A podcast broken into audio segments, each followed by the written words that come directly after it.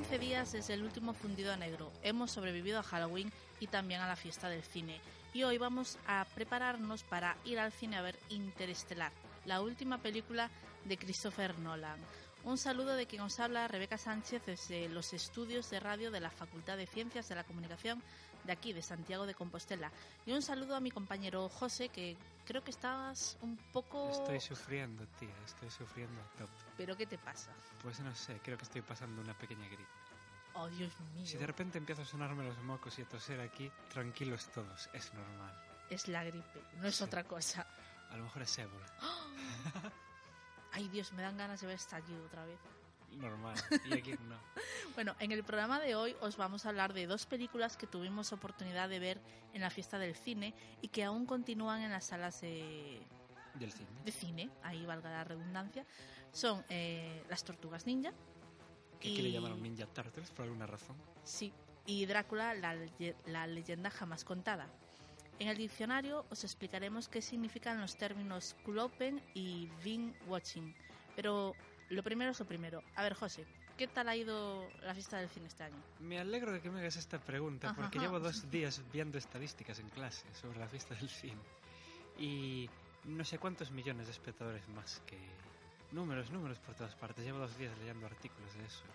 Y es, mm, creo que la mejor fiesta del cine hasta el momento, con la mayor crecida de, de espectadores. Un 15% De- más sí. que la edición anterior. Y una de las películas de las que vamos a hablar hoy es la película más vista de esta fiesta del cine. Y ahí seguro que nadie adivina cuál es. De hecho, sí. ¿Cuál? La de Drácula.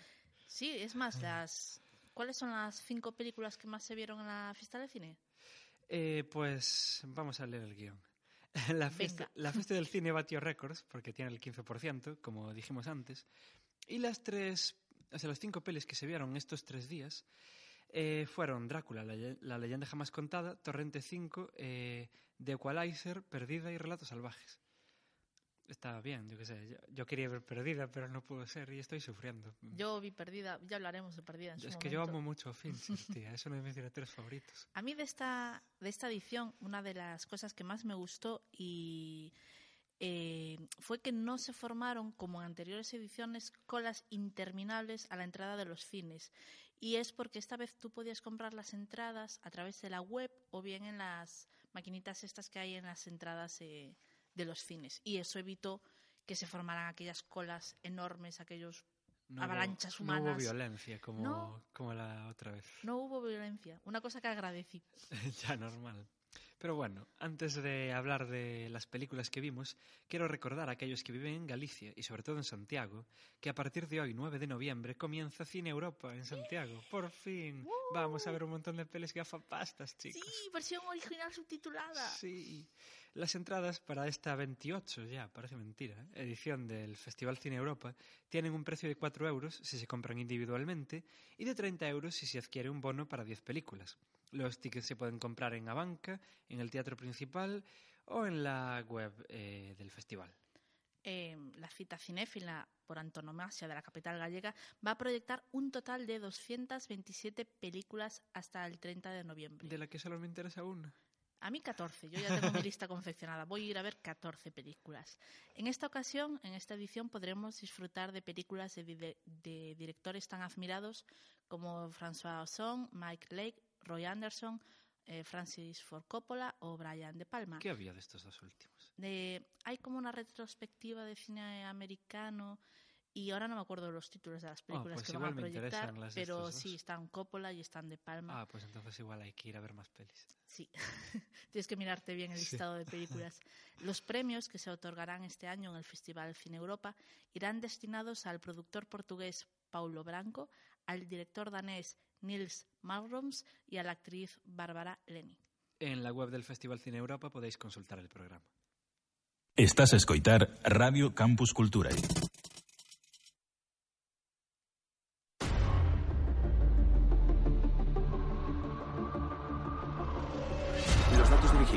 Numerosa actividad del clan del pie. Están cogiendo rehenes. ¡Al turrón! ¡Ahora!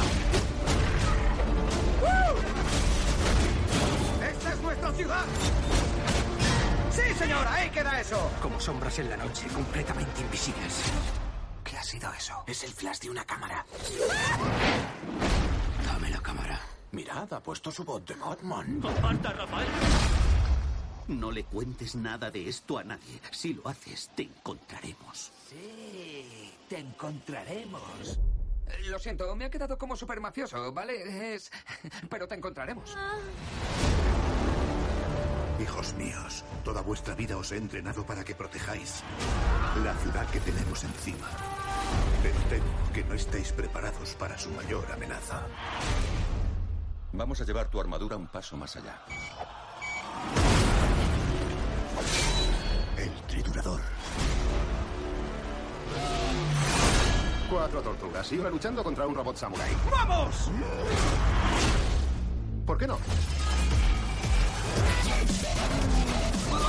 ¡Chicos! ¡Leo está en apuros! Oh, In, ¿qué haces? Vale, vale, asegúrate de pillarlo bien todo.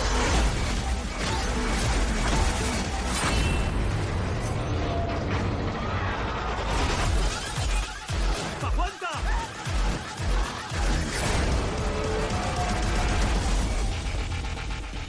Así que son alienígenas. No, qué estupidez. Son tortugas. ¿Hay algo más que debamos saber de ellas? Son ninjas. El pasado mes de mayo, las tortugas ninja eh, cumplían 30 años. Eh, desde entonces eh, han aparecido en montañas de cómics, en varias películas, en multitud de muñequitos que se han vendido a millones en Yo el tenía mundo. muchos de pequeño. Sí, yo no, yo no tenía ninguno. Y también hay series de televisión de dibujos animados de las tortugas ninja.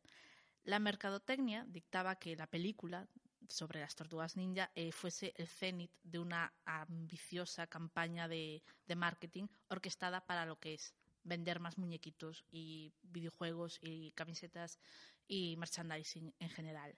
La película que se encuentra en las salas de cine español está producida por Michael Bay y se nota, se nota un montón que aquí hay Transformers por todas partes. Pero hay Transformers en plan mal, lo Sí, digo sí. ya. Y, la, y está dirigida por alguien que yo no sé quién es este tío, Yo sí que sé quién es. Jonathan Liebesman, que yo la única película que de su carrera que he visto es La Matanza de Texas, el origen. Es la peor que tiene. Fuiste a ver la peor que tiene, Me coincidió. Pero yo a este tío no lo conozco de nada. Tampoco te pierdes mucho. Pero bueno, el reparto de esta nueva aventura de las tortugas está encabezado por Megan Fox, que sinceramente es lo único rescatable de la peli. Mentira. Lo, voy comentando ya Mentira. también. Por allí también nos encontramos a Will Arnett como el cámara Vern Fenwick, eh, el alivio cómico que toda gran superproducción necesita, porque debieron haber sido las tortugas, pero no, es este tío. Destacar la presencia de Whoopi Goldberg, que está inmensa, la, la- la mujer. Y la- viva. La edad la está tratando mal. Y interpreta a la jefa de April y, de, y del otro tío. Y del otro tío. El cámara. Del cámara, sí. El Bern. Es que en los cómics se llamaba Vernon y aquí le reducen el nombre, yo qué sé. Y, y, bueno, por desgracia aquí como tenemos la muy mala costumbre de doblar las películas, deciros que en la versión original la voz de Splinter, eh, la rata, está la hace Tony Shalhoub, que los que veáis series de televisión sabréis que es el, de- el protagonista de la serie Monk. Eh, aparte es un secundario de este de, lujo muy solvente de Hollywood y es una pena que no se pueda escuchar su trabajo de voz con este personaje porque Tony Shalhoub realmente es un- grandísimo actor. El origen de las tortugas. Vamos a hablar del origen de las tortugas, que es una cosa que a mí eh, me preocupaba de la película. Eh, José me comentaba antes de entrar que cuando la película se anunció, Michael Bay dijo que las tortugas iban a ser. Extraterrestres. Vale, hasta ahí seguimos todos. Luego se retractó, ¿no? Eh, Sí, pero nadie se hizo eco de esa noticia. Porque yo estuve leyendo críticas antes de que la película llegara a España y norteamericanas y se quejaban de que la película cambiaba el origen de las tortugas haciéndolas extrater- extraterrestres. Yo cuando fui al cine a ver la peli de extraterrestres no se habla en ningún momento. Entonces yo decía, joder, me, me habré perdido algo, pero no. O sea, eso, si leéis críticas que dicen que cambian el origen de las tortugas haciéndolas de fuera del planeta, mentira. De hecho, las hacen más del planeta de lo que son en los cómics. Porque en los cómics los mocos verdes sí que son extraterrestres. Ajá. En la película no. No, en la película no. A ver, eh, para aquellos que no lo sepan, el origen de las tortugas ninja verdes estas, eh, na- nacieron de un cómic que es una parodia de, del Daredevil de Frank Miller. De ahí Mucho. que sí, de ahí que naciesen por culpa de un accidente con residuos mm, radiactivos y de que los enemigos de las tortugas se llamasen el clan del pie, porque los malos de aquel cómic de Daredevil eran la mano, un grupo de malos ninja. Y te comento más. Eh, no nacieron de cualquier, en el cómic, no nacieron de cualquier experimento químico, no nacieron, o sea, de cualquier accidente. Eh, Nacieron del accidente de Daredevil. Claro, claro. De hecho, sale Daredevil. De ahí el, el en homenaje, parodia Sí, al, sí. al cómic de, de Frank Miller Mm. sobre Daredevil, Pero en esta película es diferente. Es una especie de experimento que, un laboratorio. que hacen. A mí no me pareció mal el origen que le pusieron. A mí tampoco. Me, no. me hubiera gustado más ver el otro, pero claro, no puedes poner eso sin que ahora Marvel te demande. Es que Marvel tiene malas Claro. Entonces, puestos a cambiárselo, a mí no me disgustó. De hecho, fue lo que más me interesó de la peli, el origen nuevo que tenían. ¿Fue lo único que te interesó de la peli? Mm, Probablemente. A ver, eh, en esencia, lo importante de este, de este tipo de películas, y todos lo sabemos, son los efectos especiales, que se suponen que tienen que ser la traca. ¿no? Eh, el guion es muy simple. Yo le vi agujeros inmensos, es muy estúpido el guion, Sí. realmente. eh, y el humor es muy facilón, muy simple. bueno, es el- pero es el humor que tienen las tortugas Sí, también. yo reconozco que me reí con Sí. cosas, eh, pero yo reconozco que es muy- un humor muy pachangueiro, ¿no? Por Ya, pero así. mira cualquier cosa de las tortugas, el humor es el mismo, yo qué sé. El problema que tengo yo con el humor es que debería haber tenido más. A mí me sorprende que el alivio cómico sea este secundario interpretado por Will Arnett. Will Arnett es un gran cómico norteamericano. Es, eh, bueno, los que habéis visto, por ejemplo, la serie Arrested Development, seguramente os recordaréis de él, porque era el mago de la familia. Y es un gran actor y es muy buen cómico, pero aquí eh, el guion no está a la altura de lo que este tío puede hacer. Es más, es que hasta me da un poquito de pena el personaje y toda su interacción tanto con April como con las tortugas. Mm, Ya, es un poco... Yo qué sé, el alivio cómico debió haber sido Michelangelo, como... Bueno, un Que poco da- también, pero aún así sale, no sé, tiene muy poco protagonismo individual las tortugas, creo yo. Hombre, las película. que más protagonismo tienen es, bueno, evidentemente Rafael, Sí. la tortuga que lleva la banda roja, y Leonardo, que es la tortuga que lleva la banda azul. Pues yo a Leonardo ni, ni me fijé en él en la película y se supone que es el líder de Es las el tortugas. líder. Eh, Claro que Yo- sí. Yo, yo no me fijé ni en él. o Y sea, es el que tiene dos espadas. Sí, pero por favor, qué, qué manera de desperdiciar a Leonardo. Eh, sigamos hablando de los efectos especiales. Eh, yo creo que el maestro Splinter, que es la rata esta que aprende eh, a luchar con unos libros, cosa que me parece muy alucinante. Lo ves ahí barriendo su casa y de repente se encuentra un libro con dibujitos de gente haciendo eh, eso, poses y dando patadas. Y el tío va y aprende a pelear. Muy bien, por cierto. Ya te digo. Muy, para muy para aprender leyendo los libros. Eh, la pero verdad. la, bueno, la rata está muy lograda y el malo malísimo, el, el Shredder, eh, la armadura del Shredder es un Transformer Sí. de toda la Es un vida. Que un vamos a Transformer. Hasta hace los mismos ruiditos que los Transformers. También está muy lograda. Sí. Pero es que no es el maestro Shredder, es un Transformer que se llama Shredder. Bueno, realmente se, se comporta como, como él. O sea, yo me creo que ese tío sea Shredder. El, el problema que, que tiene todas las cosas que hacen con las tortugas, que no son los cómics, es que no se dan cuenta de que Shredder realmente es un personaje muy poco importante. Parece que es el gran supervillano de las tortugas, pero realmente era un tío que salía en cuatro cómics y luego se olvidaron de él para siempre. Porque realmente era un malo Random. Sí, o sea, era un buen malo, pero no es este gran supervillano que nos quiere vender, qué sé, la serie que veíamos de pequeños o, o así. Y entonces, la película se comporta como es el personaje, lo que pasa es que no es un gran personaje. Entonces, No, o sea, entonces por eso pones un Transformer. Da igual quién esté detrás de, de la máscara. Es más, no sé ni quién está detrás de la máscara de bueno, la era película. un señor asiático que saber Sí, quién un- es. sí.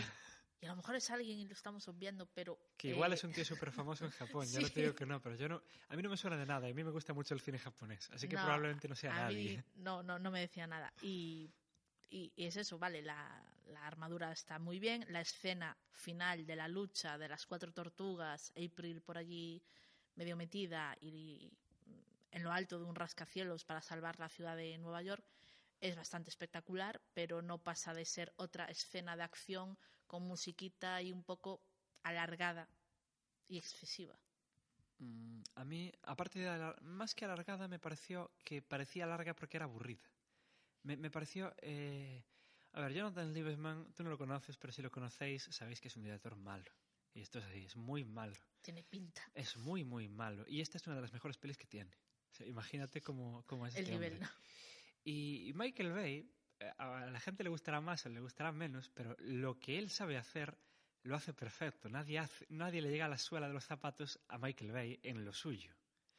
Vale, que es un tío sin medida, es un tío que usa los mismos tres planos siempre y todo lo que quieras. Pero esos tres planos nadie los hace como él. Y la acción de Michael Bay, aunque muchas veces no se ve, sí que queda épica y espectacular y grandiosa. Yo la, la acción de estas tortugas ninja a mí me aburrió, la cámara era demasiado confusa. O sea, una cosa es que no se vea porque quieres hacerlo todo súper rápido y otra cosa es que no se vea porque no sabes filmar. Que es lo que le pasaba a este tío en esta peli. Hay una larga escena de acción en la nieve con unos camiones, Sí, yo ahí unos no vi nada. coches persiguiéndolo. Eh, no se ve nada, no menos un momento o Sí, dos. a, a cámara lenta. Sí, Que está bien en el y- momento, dices, debo estarme pero perdiendo algo guay. También se ve mu- mucho el, el efecto especial, demasiado. Entonces le quita, le resta credibilidad a la secuencia de manera Bueno, absoluta. pero date cuenta y- que son tortugas Ya, ya. gigantes. Pero el exterior, la nieve, eh, el, Sí, el rodaje, parece un videojuego los escena. camiones, no, no funciona la escena. Se supone que tiene que ser eh, muy rápida, con mucha acción, muy tensa. No lo es, no funciona. Se nota mucho que es muy forzada. Sí. Eh, es más, no tiene. eh, hay momentos que dices, es que ya no lo de que es físicamente imposible, es que se supone que tiene que ser algo muy impresionante y te quedabas en la butaca como mirando y diciendo, vale, ya, Sí, no, acaba, no era, acaba. Sí, sí, no era ni espectacular. Michael Bay hubiera hecho esto mejor. Mo- Molaría más la peli si la dirigiera él. Michael Bay hizo La Roca y desde aquella lo adoramos. Mm, Yo, por- yo personalmente, Hombre, yo lo adoro desde dos policías rebeldes. La Roca la tengo muy olvidada. La Roca es un peligro. Pero a mí me gustan las de Transformers, ¿para qué nos vamos a engañar? Y me parecen súper espectaculares y súper gra- grandiosas. No tiene más la peli, aparte de grandeza, ¿no? Pero la tiene. Y Y, a las mí- mm. tortugas no, no tienen. A mí una cosa que no me ha gustado, bueno, eh, a ver, en general, ¿me ha gustado la peli? No. ¿Sabía que iba a ser mala? Sí, y me sorprendió que no fuera tan mala como yo esperaba. Pero una cosa que sí que no le perdono es que ese encanto y ese humor, como decías tú, un poco infantil y chapucero que tienen las tortugas, que forma parte de ese encanto que tienen estos cuatro personajes, eh, no aparece, está totalmente aparece, pero muy perdido. poco. No, no, es que no se atisba. Yo no empatizo en ningún momento ni me llegan a, a gustar las tortugas, por muy hiperrealistas que estén hechas y por mucho que se puedan diferenciar, pero a- aquella tontería que tenían las tortugas de la serie o de las películas antiguas no está, y eso era lo bonito que tenían las A tortugas. mí me parece ninjas. que sí que está, pero está en 10 minutos de la peli. Un poco aquí, un poco allá, un poco acullá. Pero- Y, jun- y juntas todo, igual te sale 10 minutos de la hora y no media que dura llega, la peli. No llega, Ya, no, es que no te está- sirve. Es que es, muy, es una sensación, si conocéis a las tortugas, es una sensación muy rara ver esta película. Si no las conocéis, os vais a salir de allí pensando que no os perdisteis nada todos estos 30 años de existencia de los personajes. Pero si las conocéis, va a ser muy... O a mí me pasó una cosa muy rara. Sí que reconocía a las tortugas de siempre eh, en la película. Mm, Sí que se comportaba cada una como se comportan Como desde se siempre. supone que se tienen que Sí, comportar. pero me daba igual.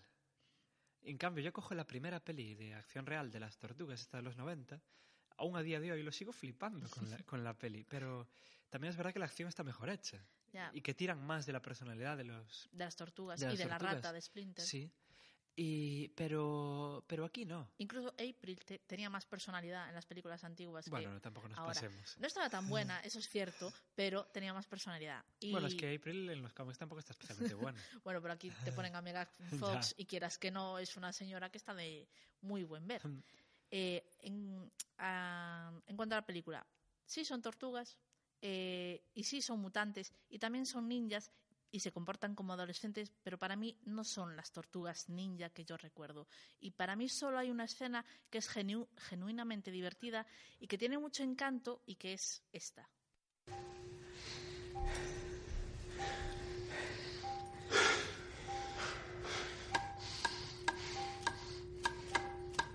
MC Mikey.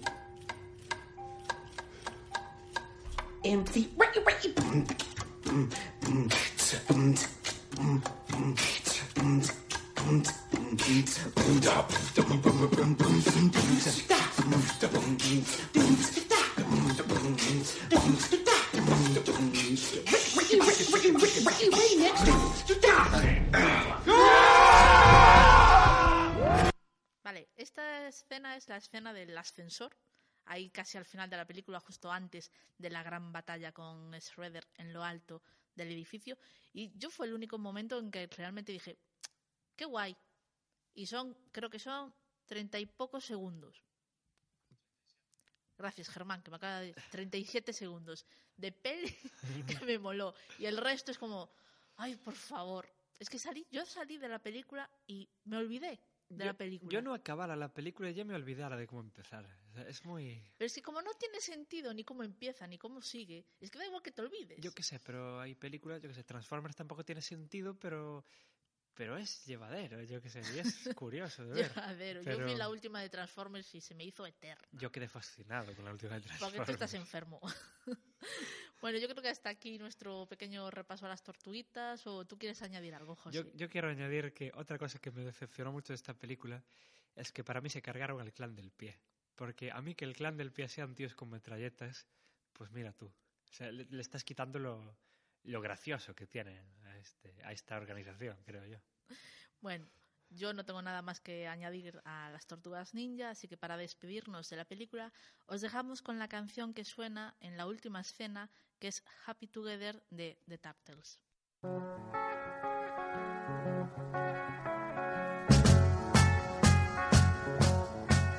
Imagine me and you, I do.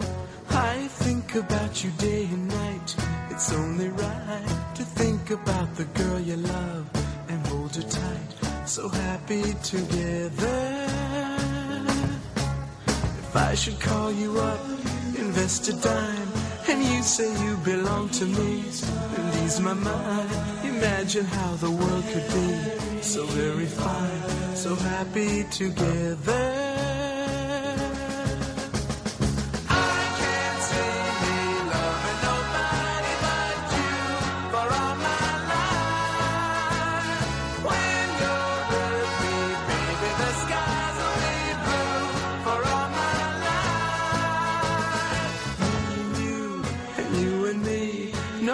How they toss the dice. It had to be. The only one for me is you, and you for me. So happy together.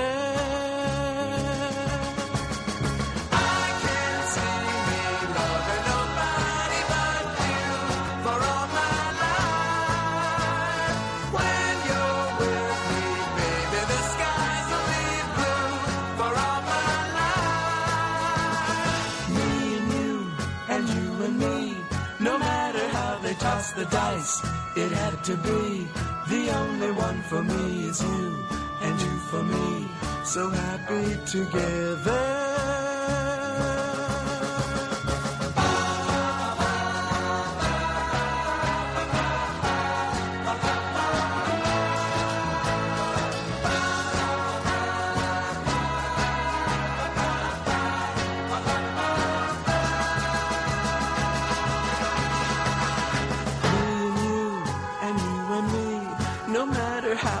How they toss the dice, it had to be.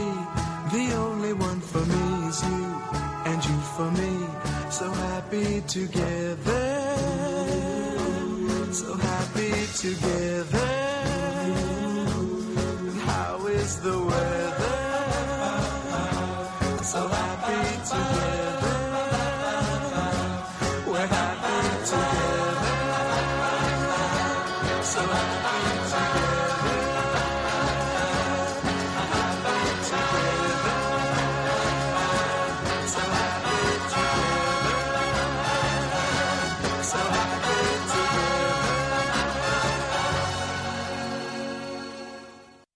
Estás a escoitar Radio Campus Culturae. Ahora vamos a hablar de Drácula Untold, pero antes de hablar de, de Drácula Untold, en sí tengo que decir que yo tengo un problema con la, con la traducción que han hecho del título, porque en castellano es Drácula, la leyenda jamás contada. Y a ver, una leyenda es, según la Wikipedia, una narración de hechos naturales, sobrenaturales o mezclados que se transmite de generación en generación de forma oral o escrita. Entonces, si nunca ha sido contada, ¿cómo va a ser una leyenda? Ya. yo, El- el- yo me preocupo por cosas así, imagínate. Es que, a- aparte de ser un título de estos largos, Sí. eh, Eh, que no esto es tiene largo porque sentido. sí, ya. Es que en, en- si no sabéis inglés, en inglés se llama Drácula Untold, que quiere decir Drácula lo no contado. Claro, no, la leyenda jamás Claro. contada. Y eso es, una leyenda es algo que forma parte de la tradición oral y que se, pues tus abuelos, bisabuelos, viene de atrás. Si nunca la contaron, pues el primero que la sabe y va y se palma, pues nunca se contó. Hombre, lo, lo que mola de la peli es que mm, tiene una narración en voz en off del Hmm. hijo de Drácula y te admite que es algo que no se cuenta lo que te va a contar la peli. Bueno, es otra mala traducción de título que sumar a la larga lista de títulos que nada tienen que ver con el original.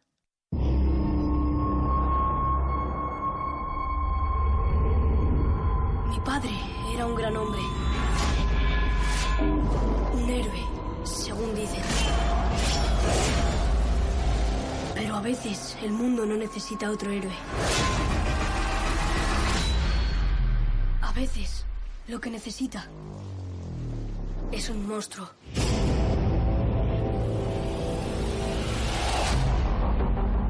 Mi príncipe. ¿Cómo te echaba de menos? ¿Te preocupa algo? El sultán se prepara para la batalla y solicita mil muchachos para su ejército, incluido su hijo. Corre con tu madre. ¡No miréis! No puedes protegernos. Encontraré la forma.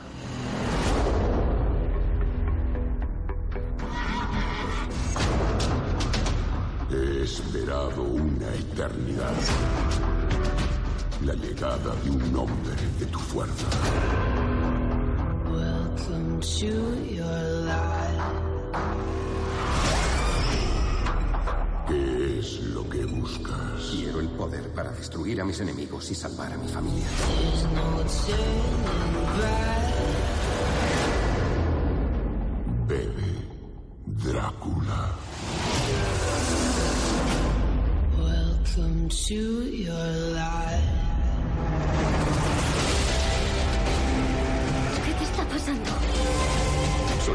Temen los hombres, no un fantasma. Soy otra cosa.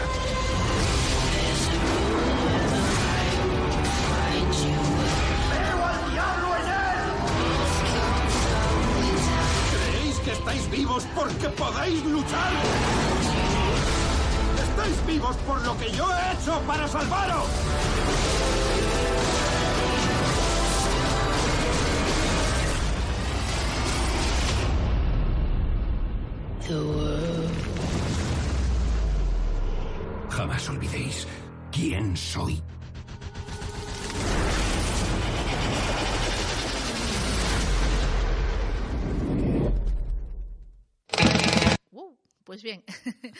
Drácula, la leyenda jamás contada, eh, ha sido dirigida por Gary Shore, que tampoco sé quién es, Es la primera peli que hace. y no me he molestado en buscarlo tampoco, y Eh, está... No lo ibas a encontrar si lo buscaras. Vale, y está protagonizada por Luke Evans y en el reparto también encontramos a Sarah Gaydon, a Charles Dance o a Dominic Cooper. Yo no he visto la película, José sí lo ha visto y va a ser él el que os cuente un poquito de qué va la historia de Drácula.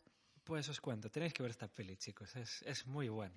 O sea, no es un peliculón grandioso, pero es muy, muy buena. Eh, está poco anunciado, no, no le hacen propaganda de esto, pero esta película, antes de, quiero decirlo antes de empezar porque igual así os animo a verla, eh, está producida por la Universal. Esto es muy importante porque la Universal básicamente inventó el cine de terror como lo conocemos hoy en día, con Drácula, la de Bela Lugosi. Y, mm, y la Universal siempre está viendo cómo puede recuperar a sus monstruos clásicos, ¿no? A Drácula, al hombre lobo, a la momia, a Frankenstein, a todos estos. Y ha decidido, mm, viendo el éxito de los superhéroes de Marvel, hacer lo mismo pero con monstruos. Va a hacer un... eh, la Universal plan- piensa hacer un universo eh, cohesionado De monstruos. de monstruos. Eh, y esta es la primera peli. Vale, no pues- sé por qué no lo están anunciando más, pero es así. Porque te iba a preguntar si la película que hace un par de años salió del Hombre Lobo con Benicio del Toro formaba parte de esta idea, porque aquello era horroroso. A mí me encanta aquella peli. Esa peli no tiene ni pies ni cabeza. La del hombre lobo antiguo tampoco vais a pensar que tiene No, no, no, es muy mala. Pero bueno, A mí me gusta. Pero vamos a olvidarla, vamos a seguir con Drácula. eh, este se, se supone que el primer paso en este, en este aspecto, pero pese a lo que pudiera parecer, está muy centrada en Drácula. En ningún momento hay coñas a otros monstruos. nu- Nunca se habla de- en ningún momento de la película. O sea, si no te avisan de que van a, que piensan hacer esto, no lo parece. y no hay una escena final que te dé a entender Que va a seguir, sí. Sí, vale. Pero que va a seguir con Drácula. No, Ya, te ya. da- no es como Marvel, que después de los créditos de repente te aparece otro personaje. No, Sí, sí. no es así. Yo me quedé al final de los créditos porque, tal como fue la peli, fijo que aparece el hombre lobo o algo así al final. Pero no, no, no es este el caso. Eh, ¿Qué pasa con esta peli? Que no escoge, como ya viene siendo costumbre en el cine, a alguien que realmente no tiene nada que ver con Drácula y dicen que es Drácula. Como todo el- Si leísteis la novela, ya lo sabréis, pero si no os lo digo ya. Vlad Tepes, o sea, Vlad el Empalador, no es Drácula. Bram Stoker nunca dijo que ese tío fuera Drácula. En la, en la novela en ningún momento se insinúa que ese tío sea Drácula.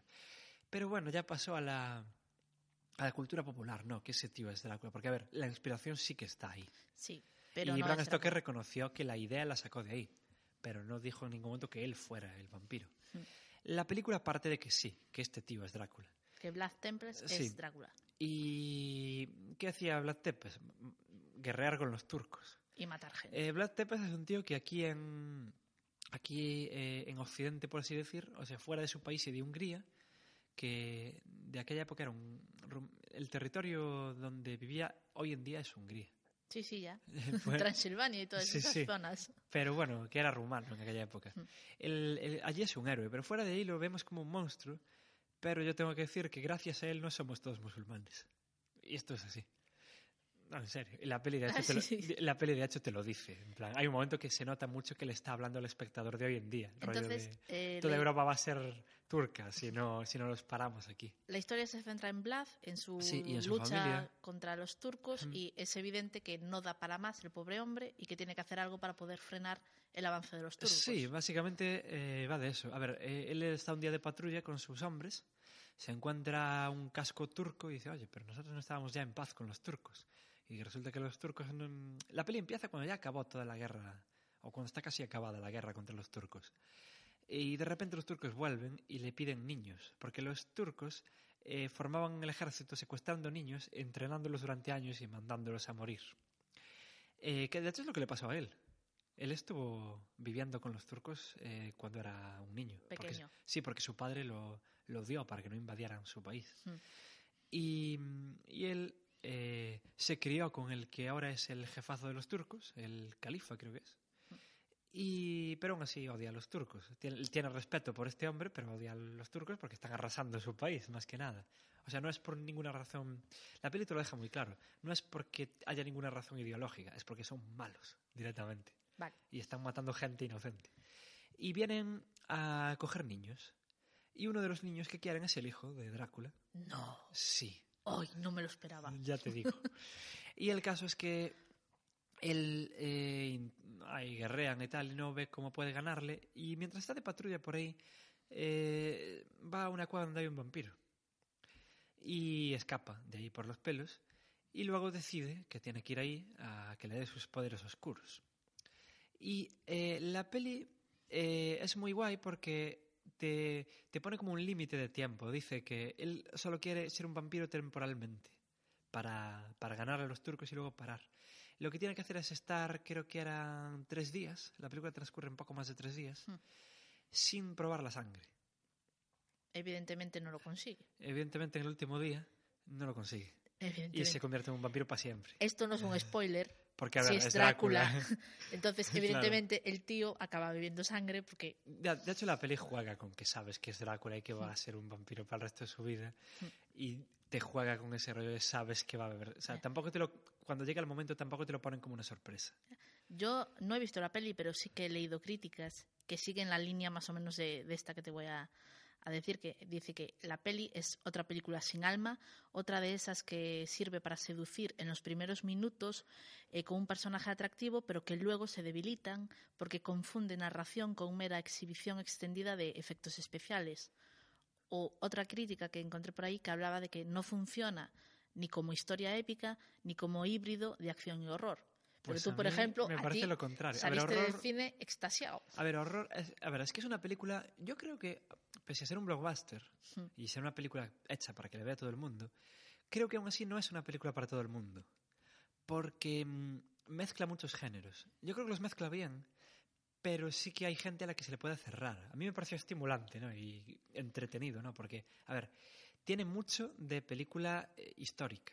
Te cuenta datos que son verdad. Yo sé, la guerra de la que te está hablando es verdad. sí, pasó en el año que dicen que pasó. El personaje existió El personaje existió y te lo ponen eh, como el bueno.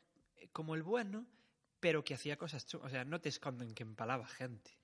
De hecho, el tío llega a reconocer que el tío arrasaba ciudades enteras y le daba igual, que era un insensible. O sea, y te lo llega llorando, ¿eh? a mí me da igual matar a un montón de gente. ¿Sabes? Eh, soy un monstruo. Eh, lo de que querían llevar niños los turcos es verdad. O sea, todo lo que te dice la peli es verdad, excepto obviamente el elemento sobrenatural.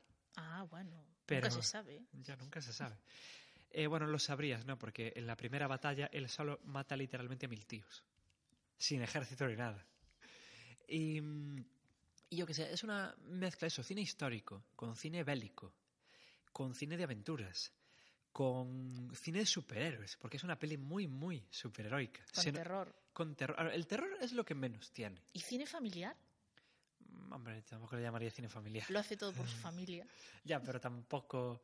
No, ya estoy, estoy No sé, bromeando. ta- tampoco es cine familiar. Entonces, esa amalgama... ¿Es una peli que puede entretener a un niño? Sí. Eh, evidentemente, pero esa amalgama de géneros, para ti, a ti te funciona, no Sí, me parece que está muy... encuentra el equilibrio. Sí, me parece que está muy medido. Porque, a ver, terror tiene muy poco. Hmm. Tiene en la forma de estar rodada la película, donde ponen la cámara y así. Tiene eh, cuando encuentra al otro vampiro. Eso es terror, pero muy, muy terror. Pero muy terror del antiguo, además, del, Hmm. del terror que mola. Eh, los primeros compases en los que él es un vampiro mm, te lo ponen como que es algo chungo. O sea, no, no es me convertí en un vampiro, soy un superhéroe, venga, fiesta. No, te lo ponen en plan, oye, que esto es chungo, lo que le está pasando al tío. Tienes esas eh, escenas típicas del cine de superhéroes tipo Spider-Man de estoy conociendo mis poderes, descubriendo hasta dónde Sí. puedo llegar. Tienen una. Hmm. Porque el tío, aparte de los poderes típicos de vampiro, ¿no? que es muy fuerte, chupa sangre, es muy rápido, eh, lo que hace es que en vez de convertirse en murciélago, el tío se convierte en una bandada de murciélagos. Ah, Y, lo- y eso lo usan de mil formas en la peli. ¿no? Tú lo ves en el tráiler y dices, "Puf, pues mira tú, qué, qué cutrada. Pero en la peli le buscan mil maneras de usar eso y, y es una pasada. Como, como, cómo usan eso en la peli. Le vale para desplazarse, le vale para espiar, Le vale para combatir, le vale para asustar a la gente, le vale para todo. le vale para todo. Y, eso. y es muy espectacular, ¿no? Que el tío de repente se echa a correr y se convierte en una bandada de murciélagos. Y está muy guay. Y a nivel actoral, eh, A mí, a ver, la vi doblada, porque la vi en el cine, pero el tío que hace de Drácula me encantó. O sea, empatizas con él a- al primer minuto. el tío que hace de Drácula es, Es- Luke Evans, sí. que aquellos que am, a, lo mejor hayan visto la, bueno, estén viendo la trilogía del Hobbit, es el que se supone que le tiene que lanzar la flecha Sí. al dragón. Que Sí, ahora no me sale tío. el nombre del personaje. Es el que vive en esta ciudad medio isla y Tenía un nombre muy random, no me acuerdo cómo se llama. ¿Me lo va a decir Germán? Ah, en la ciudad del lago. Yo pensé que me ibas a chivar el nombre del pavo. Pero no, tampoco se lo sabe.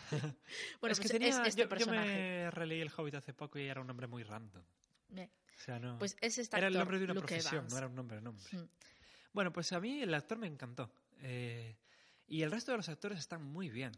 Y tienen su parte de protagonismo. Y en la película hay sangre. Que para ser una superproducción hecha para que la vea todo el mundo.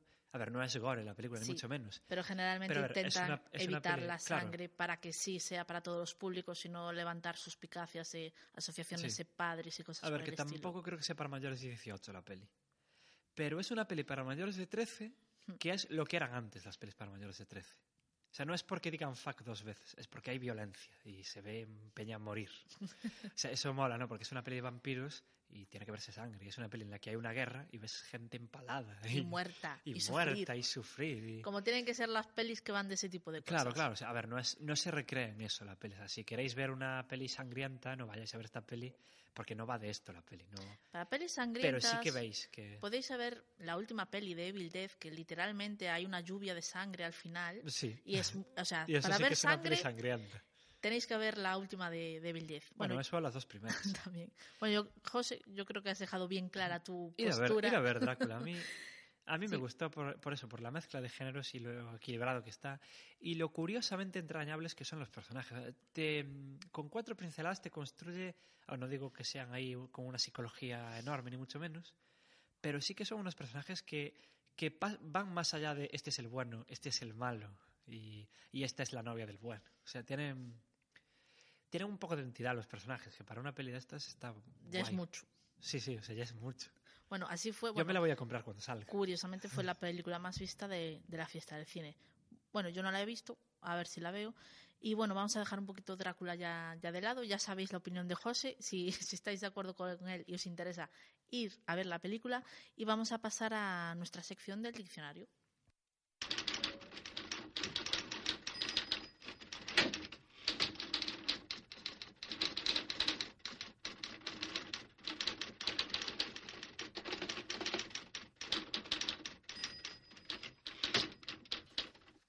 Hoy vamos a tratar de explicar dos términos, cold open y binge watching.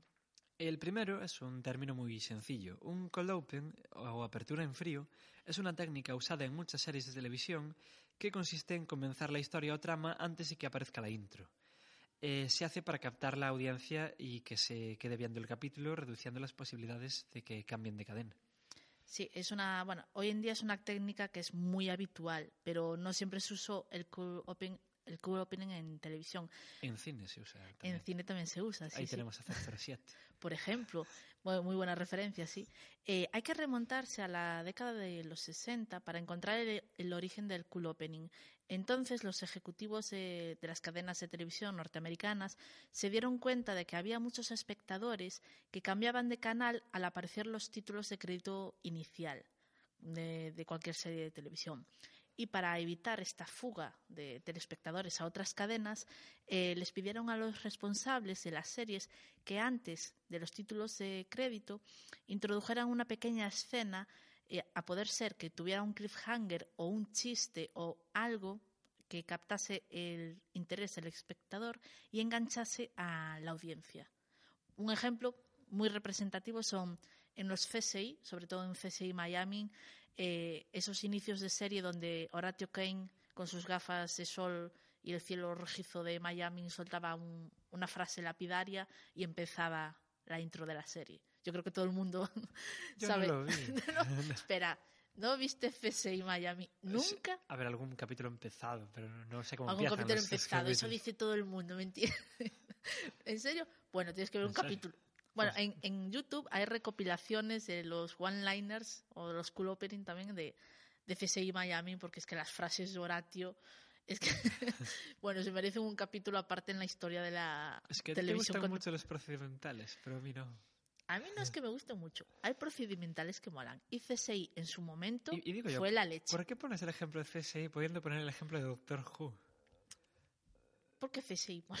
Pero Doctor Who mola más y va a acabar. No va a acabar. Bueno, ya estará Who- acabado cuando escuchéis esto, que es lo peor de todo. y ya hablaremos de Doctor Who Mucho. en su momento. Eh, y hay, o sea, hay muchísimos ejemplos de, de series que empezaban, que empiezan con cool opening y como tú dices también hay muchos ejemplos en, en el cine. Creo que hay menos en el cine, pero sí que hay. Sí, sí, sí que hay. Bastantes. Oh, eh, y ahora que has dicho los de Sí. 007, solo puedo pensar en los de 007, pero hay más, ¿vale? Los Vengadores. Por- pues- pues sí, por ejemplo. sí, pero hay muchos más. Pero sí que es más habitual de la serie. Pues eso es el cool opening. El binge watching es algo que aquí mi compañera practica a menudo. Pues sí. eh, el binge watching es, a ver, eh, vamos a hablar un poquito de lo que significa. Es un término que se acuñó en la década de los 90, cuando en Estados Unidos se empezó a popularizar la venta de temporadas completas de series en DVD. Eh, ¿Qué pasaba? Pues que la gente se pasaba horas ante la pantalla de sus televisores viendo de manera compulsiva y continuada sus series favoritas. Bueno, pues Friends, mm, Buffy, series de los 90. Expediente X, que era la única X. que te, te interesaba comprar realmente en aquella época. Ay, el bis- ah, ay, es- es estoy emocionada pensando en el pack de DVDs de todas las series de Expediente X, que es, es una maravilla. Sí, pero es caro. Sí, es caro. Bueno, binge significa darse un atracón, así que binge watching es darse un atracón a la vista, o sea, ver de manera continuada muchos capítulos. O sea, lo que aquí llamamos un maratón o un atracón de, capítulos. En 2013, por culpa del auge de las series de producción propia de cadenas, bueno, de, de soportes como Netflix o Amazon y del estreno de todos los episodios de la temporada el mismo día, pues el- la expresión regresó con fuerza. Ah, hay muchos artículos desde 2013 en los medios norteamericanos sobre el binge watching y series que se prestan al binge watching. Hay quienes consideran que ver más de cuatro capítulos seguidos es suficiente como para manifestar una compulsión seriefila droga dura, vamos a llamarlo. Es hora de que confieses. No. Sí. ¿Cuál, cuál ha sido tu mayor atracón seriéfilo? Em, mi mayor atracón seriéfilo fue eh, la primera temporada de Community. Me la vi entera, los 21 capítulos. Eh, me lo, empecé a verlos una tarde de domingo y amanecí el lunes eh, extasiada, en plan, qué pasada de serie, y, y me la vi entera. Eh, hubo un momento ahí de flojera hacia las 4 de la mañana, creo que iba por el capítulo 13, 14, en plan, bueno, tengo que trabajar mañana, voy a parar, pero no pude parar. Y, recientemente, por ejemplo, eh, me vi de en maratón, en binge watching Happy Valley, que es una serie inglesa de seis capítulos. Y es eso, a ver, te ves tres, te ves cuatro y de repente dices, porras, quedan dos. Pues que los tengo que ver, no puedo parar. Y también, una vez muy, muy loca, que me estuve viendo una casi toda una temporada de Scandal entera. Vale, sí, vale, la vi entera. Cuéntanos más. es que es que es, bueno, Scandal es que es una serie que, que lo tiene todo y te lo da todo y la estás viendo y no puedes, es que no puedes parar de verla, porque cada cinco minutos pasa algo y cuando acaba te dejan con, no un cliffhanger, con 10. Y dices tú, es que tengo que seguir viéndolo, tengo, que ver Es más. como y- Dallas antes de que la cancelaran. y, y es maravillosa. Entonces, es que es. Yo admito que consumo Scandal de manera compulsiva. Porque, eh, es más, no la veo a ritmo norteamericano como hago con casi todas las series. La reservo y cuando la temporada está completa me doy el atracón. Y, y aguantas a reservarte. Sí, pero sufro eso. sufro mucho. ¿Y tú, José? A ver, ¿tú no tienes ahí ningún atracón seriéfilo que tengas que confesar? Yo tengo varios, menos que tú, supongo. Eh, una vez, pero es que estaba muy aburrido y era para ponerme al día con mi novia, que es su serie favorita y tal. Me vi eh, las dos primeras temporadas de Breaking Bad seguidas, pero literalmente seguidas, solo paraba para ir a mear. De hecho, son 20 capítulos, perfectamente. Eh, no O sé. 19. Es que no me gustó la serie, que es lo peor de todo. Aquí tenemos un hombre que no le gustó Breaking Bad. A ver, no es que no me gustara, pero me pareció, bueno, sí, para pasar el rato. Ay, Dios, ¿pero qué me- dices? En serio. Esto hay que puse, cortarlo, un, ¿eh? le puse un 6 en el film Affinity, tenerlo Y claro. no te machacaron. Eh, no creas, eh, está dividida ahí la opinión. Y luego, eh, obviamente, bueno, Twin Peaks eh, me la vi un día. Sí. La, peli incluida, o sea, la serie y la peli. Sí, y luego empecé a leer las novelas. Twin Peaks es una serie Yo- que se da para el binge watching. Fue la, probablemente la primera serie que se daba para eso. Ujú. Y yo con Twin Peaks tengo una enfermedad. y luego otra serie con la que también tengo una enfermedad que es con Doctor Who. Sí. Pero con la vieja y con la nueva. O sea, eh, yo me vi al primer Doctor en una semana. Y diréis, "Bueno, una semana, qué poco binge watchero eres. Pero es que el primer Doctor igual son 10 años. De los cuales molar, molar de verdad, mm, tres o cuatro seriales. Ya, eh, Doctor Who también es una serie que, que se presta. Sí. Porque es altamente adictiva y aparte siempre hay una trama de fondo que te engancha y te- Y sientes esa... cuando no la hay, porque Sí. en la serie antigua no la hay. Pero y sobre- también. o sea, Sobre que- todo en la nueva, sientes esa necesidad de, Dios, Dios, Dios, ¿qué le va a pasar? ¿Dónde va a ir? ¿Qué va a hacer? Eh, yo no me acuerdo en qué temporada era. Eh, a ver, yo Doctor Who la empecé a ver en el 2005 cuando empezó. Y tengo que contar una historia muy rara. O sea, no viene a cuento de nada, pero la voy a contar. Eh, yo estaba fascinado con Doctor Who. Y sobre todo por, el- por Christopher Eccleston. Y cuando me enteré que iban a cambiar de actor, mira tú, lo ignorante que yo era. Yo creía que la serie era un remake de, de antiguo, no sabía que era una continuación. Mm. Y creía que el doctor era Tom Baker, no sabía que había más. Entonces, Ay, cuando me enteré que iban a cambiar de actor, sí, cuando, me enteré que iban a cambiar de actor, digo yo, yo paro de ver la serie ya. O sea, ni, ni acabé de ver la temporada. Digo yo, yo no quiero que me cambien el actor. O sea, no sabía que se regeneraba y tal. Y paré de verla. Y luego volví a verla eh, cuando empezó Matt Smith. Hmm. Pero iba a empezar la sexta temporada. Y yo empecé por la quinta. Pregunté por Twitter por dónde empiezo. Y me dijeron que pues no quiero verla entera, quiero empezar por donde... Sí, la que- quinta es una buena opción para empezar. Y sí, está muy hecha para que empieces por Sí. ahí. Entonces empecé por ahí. Y quedé fascinado. Y no me acuerdo en- si fue en la misma quinta. La, la misma quinta también, me la vi en dos días o en tres, toda la, toda la quinta temporada. Y luego no me acuerdo si fue eh, un parón que tuvo la sexta, creo. Me vi todo el resto de la serie y la mitad de la antigua. Estamos hablando de más de 700 capítulos. Sí. Así, ¿eh? Sete- más de ce- 700 capítulos. De los cuales algunos son reconstrucciones. Eh, sí, y algunos que siguen perdidos, Sí. a lo mejor son hallados en algún momento. Por otros, eso, por eso son reconstrucciones. otros son irrecuperables. Sí. eh, Pero, Y otros que son muy malos. claro, estamos Sobre hablando, todo al principio de la serie. eh, hablando de una serie que tiene 50 añazos. O sea, sí, me vi, eh, y si la serie tiene 50 años, pues yo igual me vi 30. ¿Sabes? Eh, pero, pero rollo en, en unas pocas semanas. Binge watching Sí, sí, pero es que Doctor Who, se presta. sí. Porque, a ver, hay series que se adaptan mejor que otras a, a A este, tipo, de visionado, sí. Sí, sí. Algunas, a ver, eh, las de Netflix es que ya parecen que están hechas para eso. Bueno, Orange, muchas series. Mm. De hecho, eh, yo estudié, no sé si es verdad, pero yo creo que sí. Yo- tú ves más series que yo. Mm.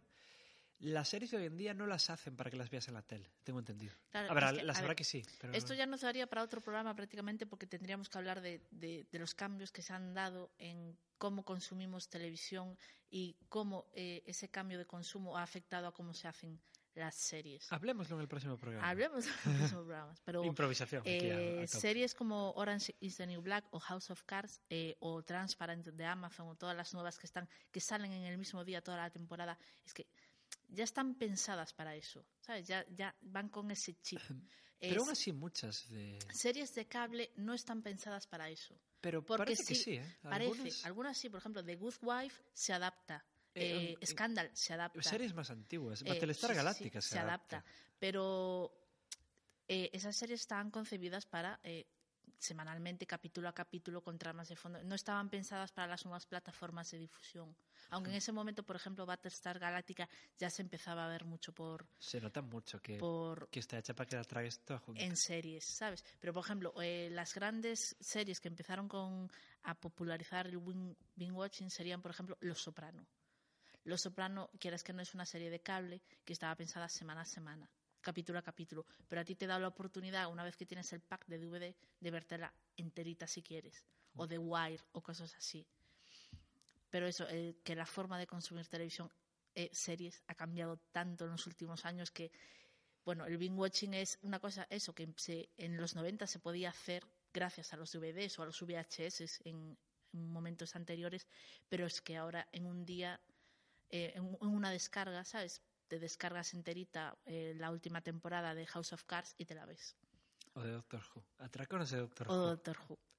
Que yo me lo sigo haciendo. Yo ayer me traía tres cereales del antiguo uno Vale. detrás de otro. Pero, eh, por ejemplo, yo considero personalmente que las comedias se adaptan mejor para el binge watching precisamente porque son más cortos los capítulos y te da la oportunidad de un día con calma verte la temporada completa sin porque ver por ejemplo los 13 capítulos de House of Cards es duro es muy duro pero una temporada de una de Modern Family entera la puedes ver y sobrevives no te no, no acabas casi en coma o por ejemplo las series inglesas yo también considero como tienen generalmente seis mm, ocho capítulos se dan muy bien, se prestan para este tipo de visionado. Porque ves tres capítulos y dices, bueno, pues mira, me quedan dos, los veo, Sí. no, no hay problema. Es como ver, pues, en la edición extendida de todo El Señor de los Anillos, que hay gente que lo hace. Sí. Pero aún así, los que veis series estáis muy locos. Sí, lo Como estamos. campo. bueno, la semana que viene eh, seguiremos ampliando este diccionario de términos seriéfilos y cinéfilos. Oye, chiquita, qué gozada. Enchufa el tocadiscos y vamos a bailar. Pregunta. Que son as metrópoles delirantes? El concepto es el concepto. Resposta. A banda deseñada na radio. Nunca lo mismo. Metrópolesdelirantes.com Soy un Drácula yeye que a nadie asusto. Si no tiemblan ante mí no me disgusto. Soy un vampiro genial que nada chupa. Aunque después me dirán que estoy chalupa. Soy moderno, soy eterno. Y lo estoy pasando bien. Soy vampiro con melena. Soy un Drácula yeye. Delirante. Delirante. bueno, es que yo estoy fascinada con la promo de, de nuestros compañeros de Metrópolis Es Delirantes. que oír a Andrés Pajares siempre mola, yo sé. Sí. Bueno, eh, nosotros, Fundido a Negro, hasta aquí el programa de hoy. Volveremos dentro de 15 días para hablaros de más cosas. Aún no sabemos de qué, pero... Si te lo acabo de decir. Ay, es verdad, es verdad. Pero yo quería hablar de Fincher. Pero tenemos que hablar de series para el próximo Sí, es capítulo. verdad, toca hablar de series, pero Lo siento, Fincher, tendrás que esperar. tendrás que esperar, te quedas en el banquillo. Eh, volveremos eso dentro de 15 días para hablar de series de televisión. Eh, José, Yo espero no estar tan enfermo. pues no se te notó, no te sonaste los mocos, no te lloraron los ojos, no estornudaste Esto es porque soy un profesional de los medios de comunicación, pero, y modesto. pero estoy aquí aguantándome. Bueno, a nuestro técnico de hoy, Germán, muchas gracias por estar ahí. Eh, gracias a los que nos escucháis. Recordaros que podéis seguirnos en las redes sociales. Y ahora os dejamos con la música de Mouse Rat, que es un grupo ficticio de la serie Parks and Recreation, que también es una serie que podéis ver en Bing Watching y que mola, mola mucho. Hasta dentro de 15 días.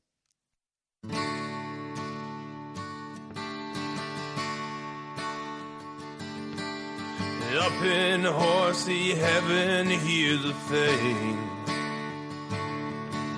You trade your legs for angels' wings. And once we've all said goodbye, you take a running leap and you learn to fly.